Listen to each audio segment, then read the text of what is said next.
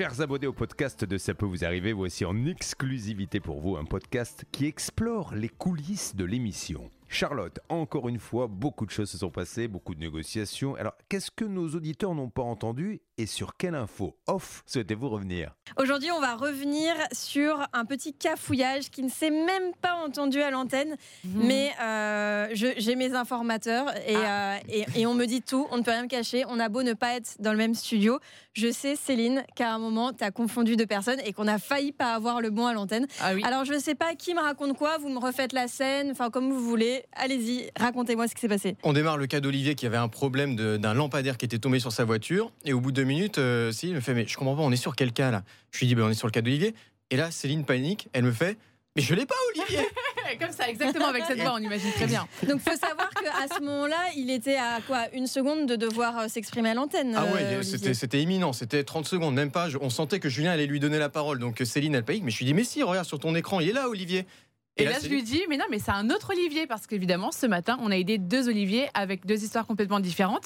Donc là, d'un coup, je, je me sens mais prise d'un stress et je me dis, merde, j'ai pas le bon Olivier en fait. Et je regarde ma conduite et effectivement, en comparant les numéros, je me rends compte que j'ai pas le bon Olivier. En tout cas, je pense que j'ai pas le bon. Donc en vitesse, je rappelle le deuxième Olivier. Excusez-moi, Olivier, vite, on vous prend tout de suite, on vous prend tout de suite. Et puis en fait, je me rends compte que si, si, j'avais bien la bonne personne en ligne. Bah désolé, en fait, je vous ai rappelé pour rien. Vous, vous êtes déjà passé à l'antenne. Merci beaucoup, au revoir. En fait, euh, gros cafouillage et donc euh, je me suis pas fait confiance. Stan, il était sûr a priori ouais. qu'on avait la bonne personne à l'antenne. Et moi, j'ai voilà, je- pris d'un coup de Je flip. comprenais euh, pas. Je me suis dit, mais je suis fou. Je lui ai demandé il y a Ouais. 10 minutes, je lui ai dit, attention, on va aller sur Olivier, c'est tel numéro de cas, on l'a, machin, oui, c'est bon, on l'a. Je vois, je vérifie, on l'a. Et donc après, je comprends pas pourquoi Céline, elle panique. Et j'avais oublié qu'il y avait un autre Olivier dans la conduite en En effet. même temps, euh, Ah si ouais. Alain Hazard commence à nous mettre euh, deux, euh, Ouais. deux Olivier dans la même conduite, il nous met vraiment des bâtons dans les roues. quoi. Il Et nous c'était facilite déjà la le tâche. cas hier, excuse-moi Stan, Ouais. mais Ouais. hier aussi, il y avait déjà deux personnes qui Il y portaient avait le même deux prénom. Émilie, si je me souviens bien, ou alors euh, c'était un autre jour. Mais ouais, effectivement. Bon, bah, puisqu'on est dans une spéciale cafouillage, reparlons de cette intervention, Stan, non, en mais- fin d'émission. Franchement, c'est vraiment pas juste parce que euh, Julien me donne la parole et ensuite, évidemment, moi je bafouille. Les gens à l'antenne se, rend- se rendent pas compte pourquoi je bafouille en fait. Et donc je dis à l'antenne, mais c'est parce que Julien, il y a quelqu'un d'autre qui me parle en fait en même temps dans mon oreillette.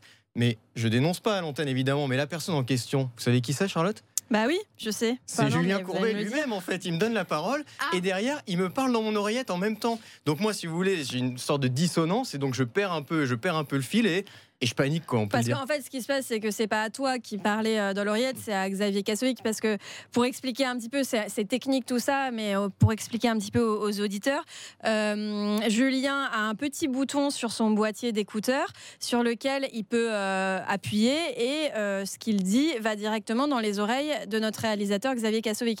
Mais en fait, ça va dans les oreilles de plusieurs personnes en même temps parce qu'on a tous des écouteurs reliés plus ou moins au même système.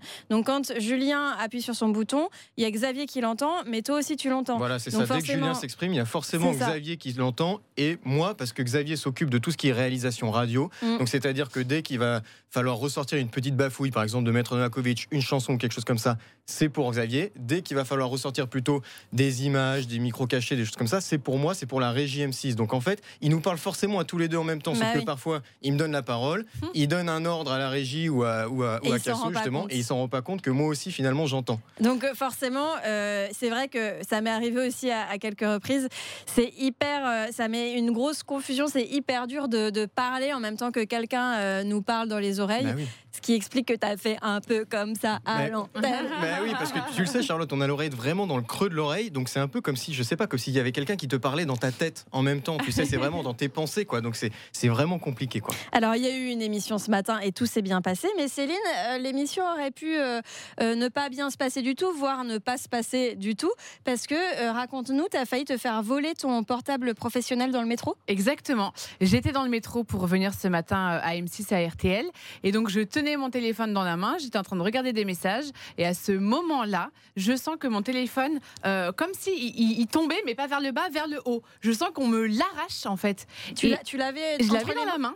Je l'avais dans ma main gauche et je sens que quelqu'un, une autre main que je ne connais pas, est à la fois sur mon téléphone et en train d'essayer de me Ah. l'arracher. Et donc là, j'ai- Oh là d'un coup, j'avais hyper peur parce qu'en plus, j'avais mes écouteurs dans, dans les oreilles, j'écoutais de la musique, donc j'étais complètement coupée du monde. Donc d'un coup, je lève les yeux et je vois un mec un- avec une euh, cagoule et un masque en train de tirer mon téléphone.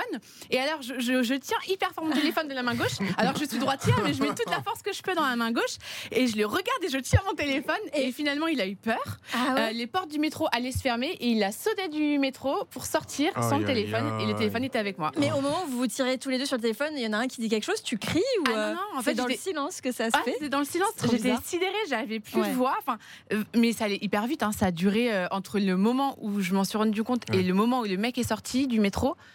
4 secondes peut-être, Ouais. 3 Et secondes. il y avait du monde dans la Oui, rue oui, il y avait du monde euh, un petit peu euh, et personne n'a vu ce- cette personne euh, s'approcher de moi Ouais. et ça allait tellement vite que personne ne pourrait le reconnaître Euh, et donc tous les autres autour de moi étaient sidérés en se disant bah, c'est vrai qu'on a tendance à oublier en fait euh, qu'on peut se faire euh, choper son téléphone portable même à 7h du matin dans un métro C'est quoi. hallucinant parce que en plus, franchement, t'as as été euh, hyper Ah ouais, forte.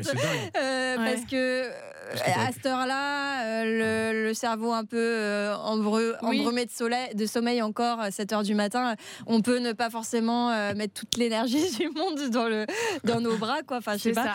Et tu as réussi quand même à, à le tenir suffisamment fort pour euh, résister au gars. Exactement. qui Mais en- pourtant en doit fait, être habitué, mais ça va tellement vite. C'est que j'ai même pas eu le temps de réfléchir. Voilà, j'ai senti le téléphone tomber ou on me le tirait. J'ai retenu fort et, et heureusement, je l'ai gardé. je suis sûre que c'est par conscience professionnelle. Tu t'es dit, non, Mais oui, mais oui.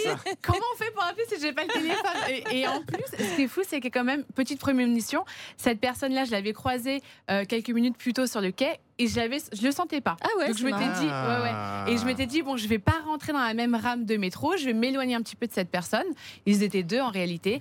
Et au final, bah, ils m'ont retrouvé, ils m'avaient peut-être vu avec le téléphone à la main, ils m'ont, ils m'ont repéré. C'est Mais désolé les gars, j'ai été plus forte que vous. Bien fait. Bon bah tout est bien qui finit bien. Il y a bien Oui. eu émission ce matin. Le téléphone de prod est sauvé et Céline va pouvoir continuer à passer les appels Ouais. tous les matins sur RTL et sur M6. À demain les amis.